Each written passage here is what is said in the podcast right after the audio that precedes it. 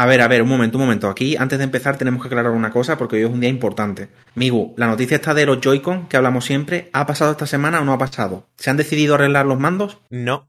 ¿No? Vale, venga, pues ya está. Ahora sí, tranquilamente vamos a empezar.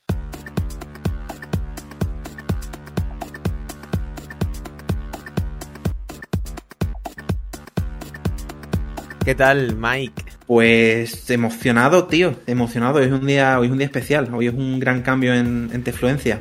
Hoy, uff, importante, importante. ¿Qué ocurre? Pues no estamos solos, tío. Tenemos aquí a una tercera persona que nos está acompañando, que se llama Elena. Elena, ¿estás por ahí? Hey, ¿qué pasa? ¿Cómo estás? Pues nada, un poco nerviosa. ¿Y eso? No lo sé. A ver, que nos mordemos, ¿eh? Que controláis aquí tanto los dos que yo digo, puf, sobra. Eh, no. no sé, no sé cómo responder a esa pregunta, pero simplemente, mm, jaja, no, ¿qué ha pasado? Pues bienvenida, Elena. Gracias. Eh, lo, más, lo que te tiene que preocupar es que la familia y el dinero te cambien. Pero bueno, Lo tendré en si cuenta. recuerdas con humildad de dónde vienes, Claro.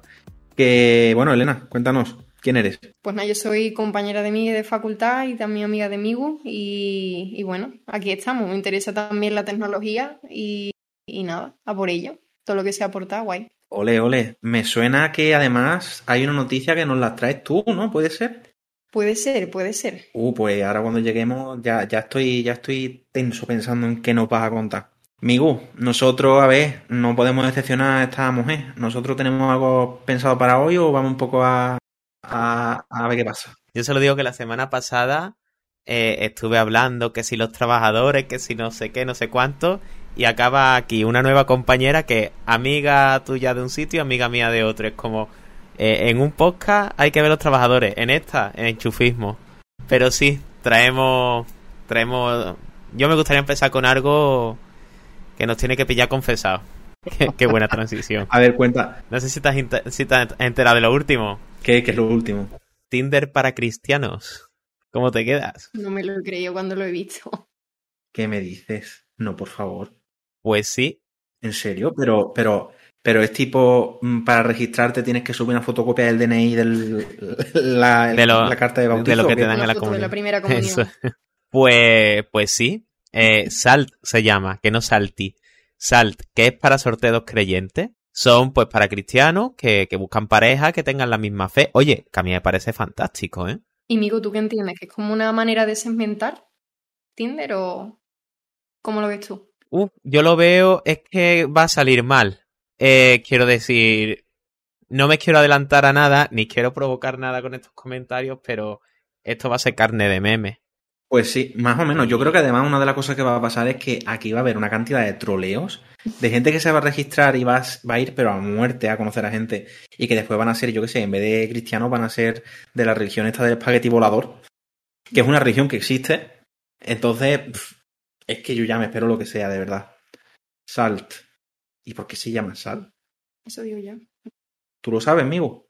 Pues no tengo ni idea.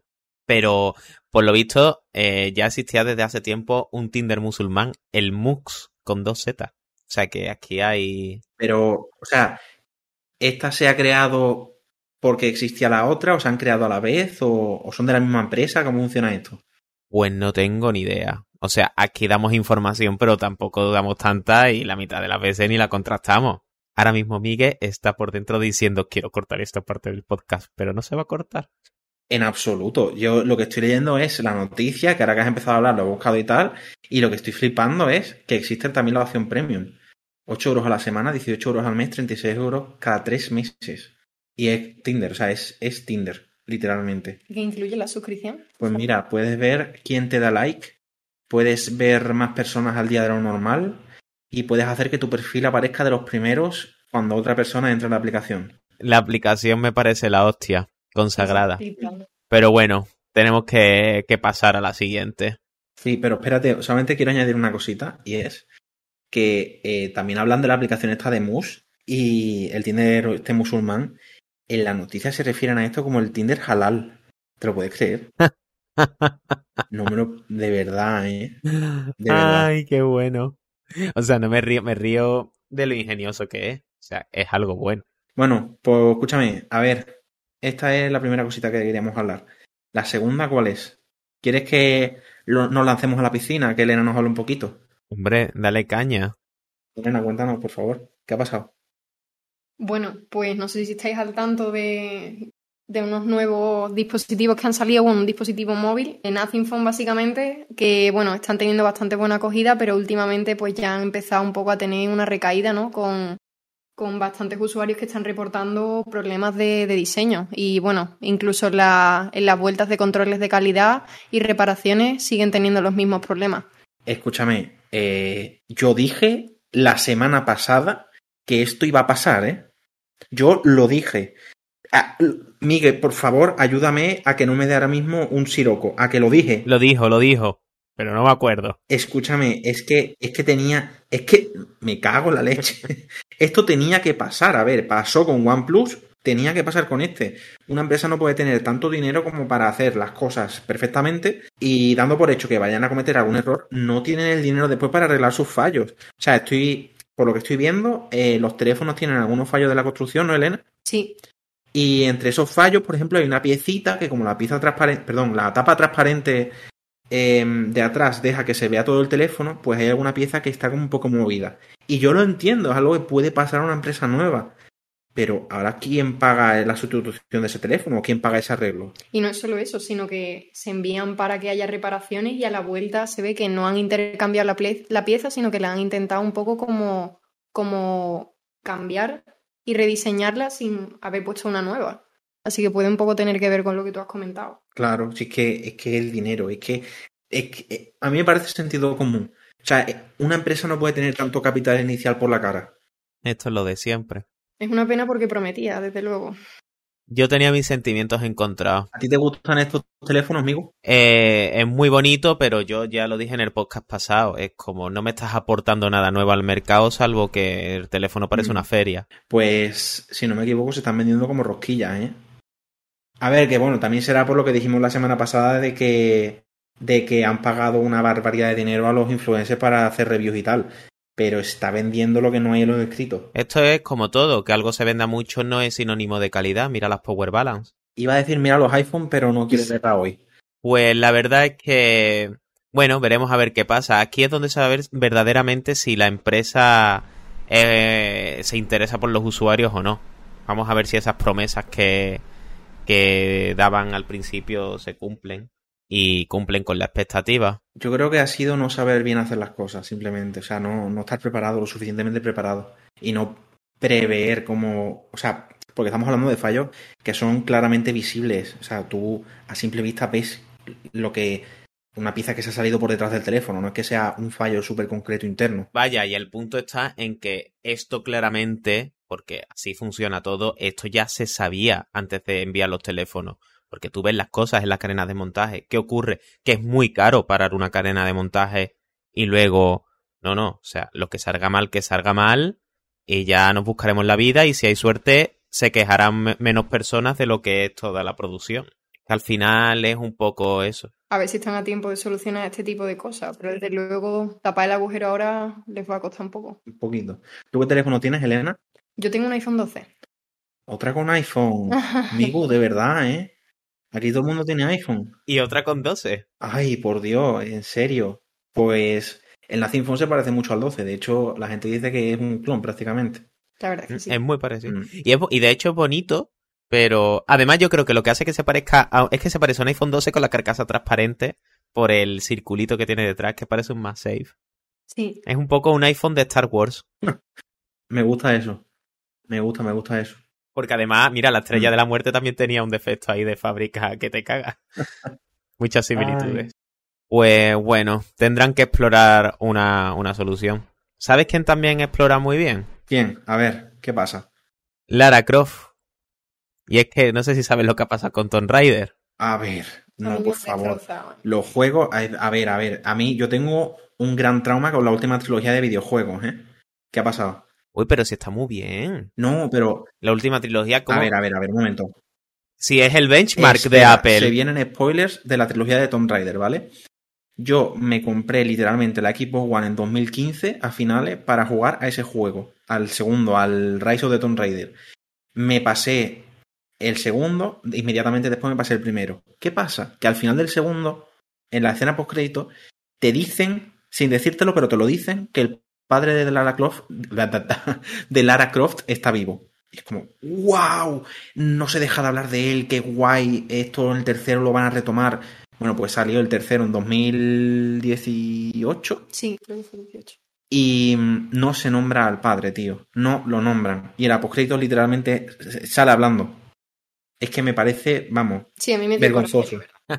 Ah, entonces, ¿qué ha pasado que sea más grave que eso? Pues que la Metro, la de la Metro Golden Mayer, la del, reo- la del león en el, Ajá, en el círculo, pues que ha perdido los derechos de la franquicia. Pero... ¿Sabes lo que significa eso, no? No, ¿qué significa? Elena, ¿tienes idea? Me lo veo venir. Que hasta luego la estrella, ¿no? No, no, no me digas que no va a haber secuela de la película de 2018. Alicia Vikander, bye bye. Eso ha pasado. No. No, tío. De verdad, o sea, yo creo que existe de- una maldición con las adaptaciones de videojuegos, ¿eh? A mí el personaje había desaparecido hasta que hasta que apareció esta mujer, la verdad. Creo que le dio un cambio chulo. Aunque ahí, ahí podríamos abrir un debate si la película de 2018 no existe por la aparición del reinicio de los videojuegos. Porque la película de 2018 está basada en los videojuegos de la última trilogía. De hecho, las escenas de, los- de la película están sacadas del, de, la, de los juegos. Tipo cuando se lanza del barco al principio de la, de la Sí, película y eso sí eso. Pero qué asco, tío. A mí me gustaba mucho esta peli. Me gustaba, pero muchísimo. No es como. A ver, no sé, no sé qué opináis. Pero esta Angelina Jolie, que era como una diosa y tal, que siempre se hacía todo bien, está guay, pero es como el James Bond de los 90, ¿no? Es como que aburre. Lo sí, guay este está- personaje estaba modernizado. Claro. Claro, es como el 007 de Daniel Craig, ¿no? Una persona que sé que sé que va a sonar muy raro, pero una persona que suda, porque Pierce, Bros- Pierce Brosnan como 007 era mm, vamos, el no despeinarse, no sudar, no arrugarse la ropa y eso a mí me parece que vista uno, vistas todas. Sí, sí, lo que tiene a la Canelli. Pues sí, ya no hay peliculita. Yo la verdad que no he sido nunca mucho de Tomb Raider. Y eso, Pero voy a soltar, voy a soltar un dato antes de pasar a la siguiente noticia. a ver, a ver. Que, que yo creo que es interesante y que debéis buscar después de escuchar el podcast. Eh, había una serie española que se llamaba Compañeros de Telecinco, lugar de gritos y dramas. Pues en esa serie hay un cameo de Tomb Raider. Buscar Tomb Raider Compañeros. Ya ahí lo dejo todo. Me estás haciendo buscarlo ahora mismo, ¿eh? Lara, Lara Croft apareció en Estelar en Compañeros, Vas a flipar. pero el vídeo dura 11 minutos, tío. Yo solo digo que merece la pena y que el cringe es muy A ver, fuerte. estamos, No, pero está guay en el contexto de los 90. No, di- no digo más, no digo más. Vamos, vamos a lo siguiente. para quien nos esté escuchando, lo estamos viendo y es literalmente Lara Croft del videojuego de la Play 1 del 90 y pico. Es 90 y mucho, idéntico, y es lo mismo. idéntico. Eh, Eh, el, el CG de la portada. Escúchame, Hasta el brillo de la camiseta. Madre mía. está un poquito sexualizado, ¿no? Sí, bueno, Poquito.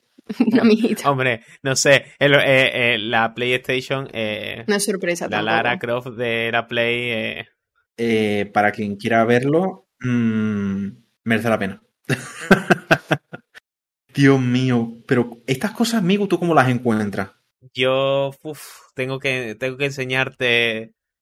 Hay un vídeo muy bueno, hay un vídeo muy bueno sobre los pitufos, Alf, el pato Lucas, creo, Alvin y las ardillas, presentado por la reina de España en contra de las drogas. Y esto que estoy diciendo es real, ¿En serio? no es ninguna locura de las mías. Necesito buscar eso. Pero esto, esto, O sea, ¿me lo puedes repetir, por favor? Garfield Pitufos. también sale. Eh, es que me lo pillé de sorpresa y, y entré en shock. Además, es que ya te digo, presentado por la Reina de España. En asociación, creo que con McDonald's. Pues, Pues la, la Casa Real ha hecho un limpiado, creo yo, en internet. No, no, es que este vídeo, este vídeo lo tengo pues, yo. escúchame, lo buscaremos porque ahora Este mismo vídeo lo tengo yo muy, encontramos. muy, guard- muy bien guardado. Y además hay un momento, una escena muy, muy buena que, que un fantasma dice, crack, eso sí que es bueno. Y, y Alvin y las aldillas descubren una caja llena de marihuana. Es que la película de verdad que está muy bien. A lo mejor en siguientes programas eh, se revela el source de esta película. Estoy sin, sin palabras. O sea, no sé qué decir ahora mismo. Que rule, por favor. Que rule. Eh, y hablando de películas, me, voy a meter un tema sorpresa que no se ha hablado antes, ni en guion ni nada. A ver, ¿qué ha pasado? ¿Alguien de aquí ha visto la película de Thor? ¿La nueva? Yo sí. Yo la nueva no, pero No diré nada entonces. ¿Por qué? Cuidado con los spoilers. No, a mí no me importa. no diré nada entonces. Nada. Pero, ¿es spoiler? ¿Es spoiler grande o qué? ¿Alguien ha visto el videoclip de Kate Perry, California Girls? Eh, Si buscáis ese videoclip, No lo sé, un momento. digamos que la película de Thor, el decorado me ha, me ha recordado a esa película constantemente. Ah, sí. Y ya está. Cuando, cuando, cuando Elena vea la película, ya podremos hablar, o bien o mal, no se sabe. Es razonable. Pero cuando yo abro la boca es que vamos a hablar Es, más. es muy razonable, sí. No, mira, tenemos aquí puesto el videoclip y yo que he visto la película mm, puedo decir que esto parece una cena eliminada. Es que eh, yo- cuando lo vi es como, ¿qué ha Este pasado? rollito así. Eh, Sí. Era lo... Pero bueno, es una bueno, fumada, es una fumada total. Se nos acumulan las noticias. Total. Pero además que ahora con Elena se nos, se nos siguen acumulando más, porque ahora ella trae más cosas. Mm. Cuéntanos, a ver, ¿qué ha pasado? A ver, Elena, Pues, a ver, ¿qué os parece que Amazon literalmente en un aviso a correo a mm, todos sus clientes con suscripción haya decidido aumentar el precio un 40% en suscripciones anuales? ¿Qué os parece?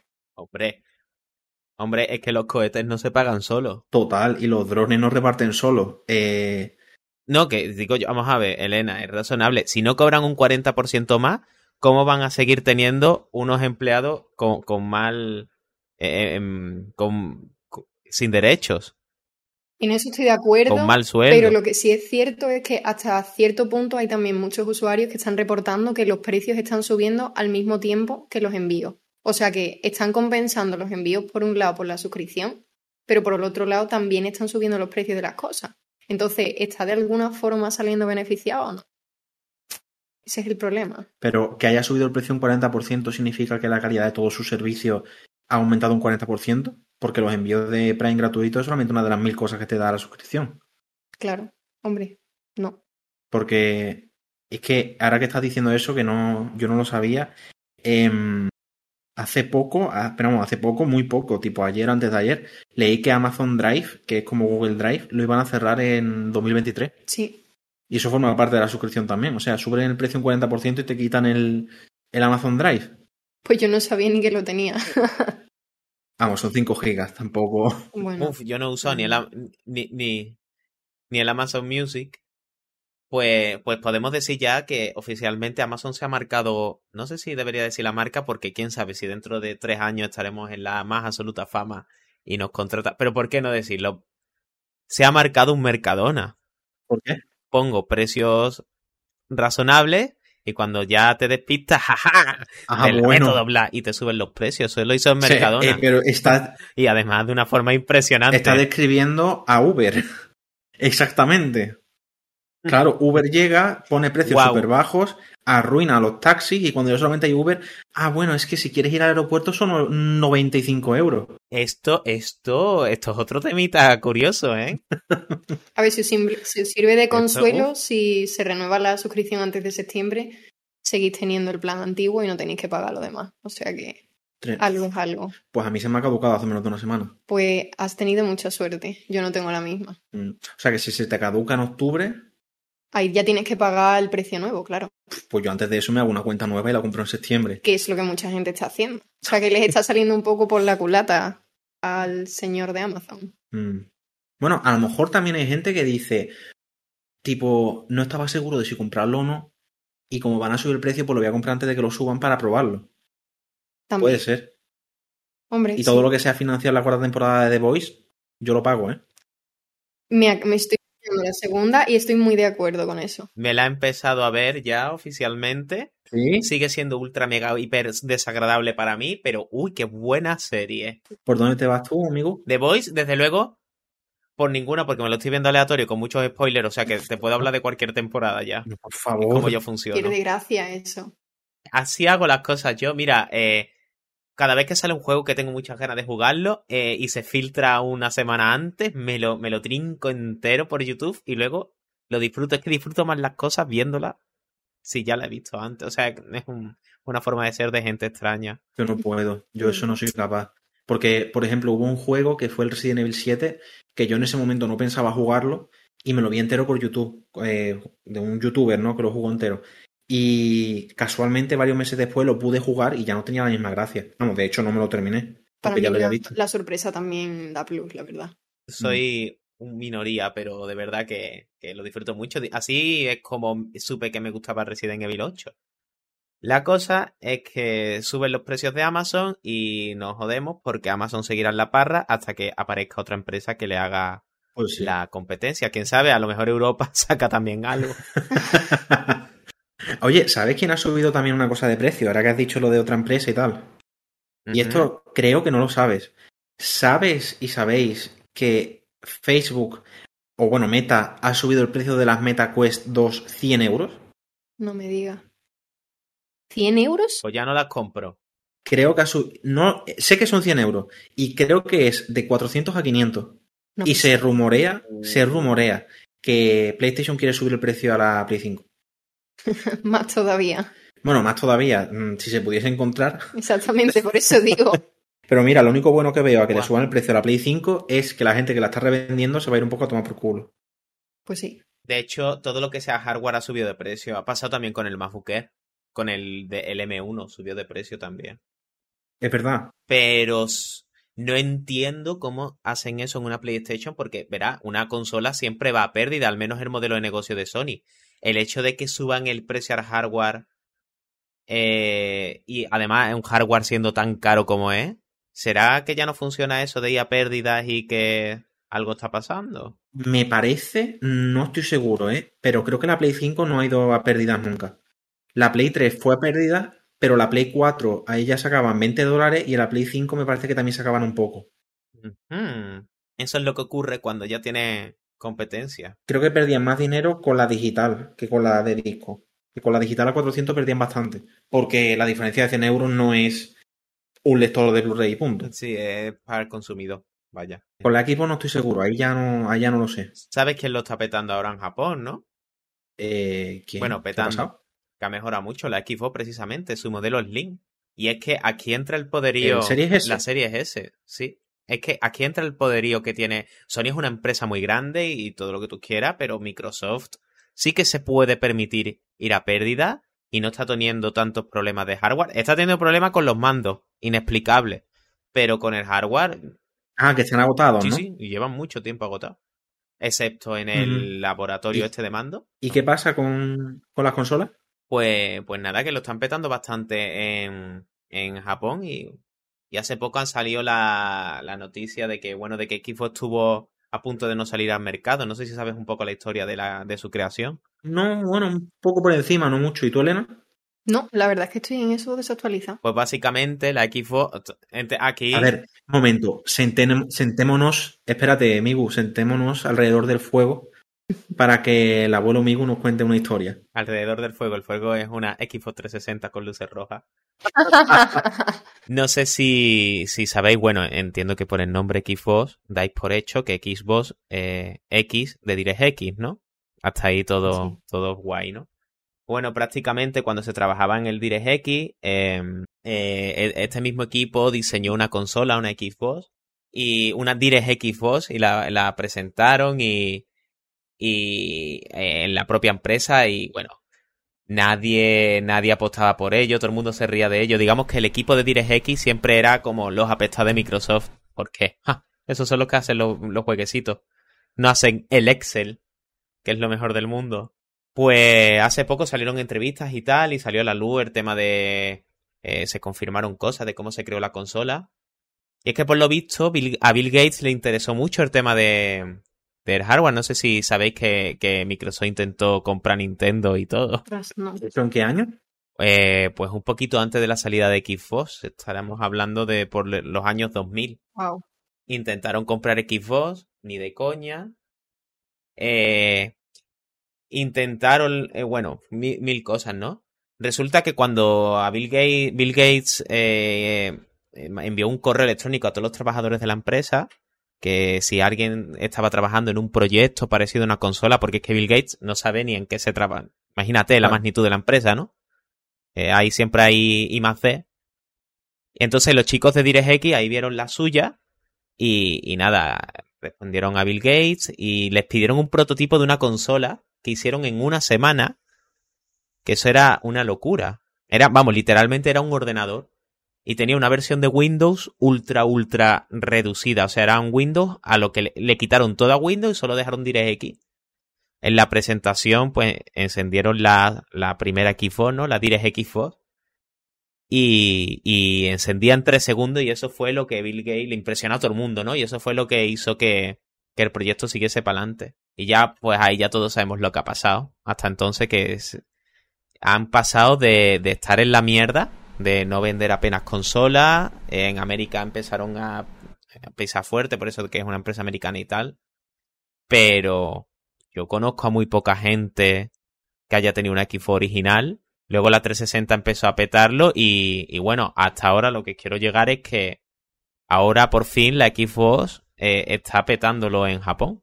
Pues eso Sony no habría podido, ¿eh? O sea, Sony no tiene el dinero para estar cuatro generaciones diciendo, venga, lo volvemos a intentar, venga, lo volvemos a intentar. Y es que ahí, ahí se ve realmente el poderío de una empresa. O sea, eh, la Xbox salió básicamente porque tenemos que, que tener algo aquí invertido. O sea, y, de hecho fue un poco más en parte para beneficiar al mercado de los ordenadores que al de las consolas. Porque al final, eh, un poco... Pero entonces... Sí. Una pregunta, un momento. ¿Por eso la primera Xbox, el modelo final también se parece tanto a un PC? Tipo, yo he visto vídeos en YouTube de gente que le aumenta la RAM a la consola y que y que le aumenta la velocidad del procesador, ¿es porque es prácticamente un ordenador o qué? E, es que internamente la Xbox, eh, teniendo en cuenta que en la época la GameCube era un hardware propietario, estaba... No, no, la Xbox es literalmente un ordenador. O sea, tú a una Xbox, eh, cuando tú enciendes la Xbox original, tú estás usando Windows con un menú. Ah. Y esto me parece que choca mucho y es muy gracioso porque eh, es un, con, es un contraste muy extraño, pero eh, en la presentación de Xbox 360, eh, en las demos que se podían jugar del juego de, por ejemplo, de Halo, de los Halo de la Xbox 360 y tal, eh, a lo que jugaba la gente era un kit de desarrollo. ¿Y sabes lo que era el kit de desarrollo? ¿El qué? Un Power Mac G5. ¿En serio? Eh, sí. Que, por favor, para Elena que ha puesto una cara de no sé qué está pasando, explícale que es un Power Mac un Power Mac es la, la, primera torre, si no me equivoco, de, o segunda torre de Apple. Un Mac en formato torre. Ah, vale, ya me ubico, sí. Físicamente ya sé lo que es.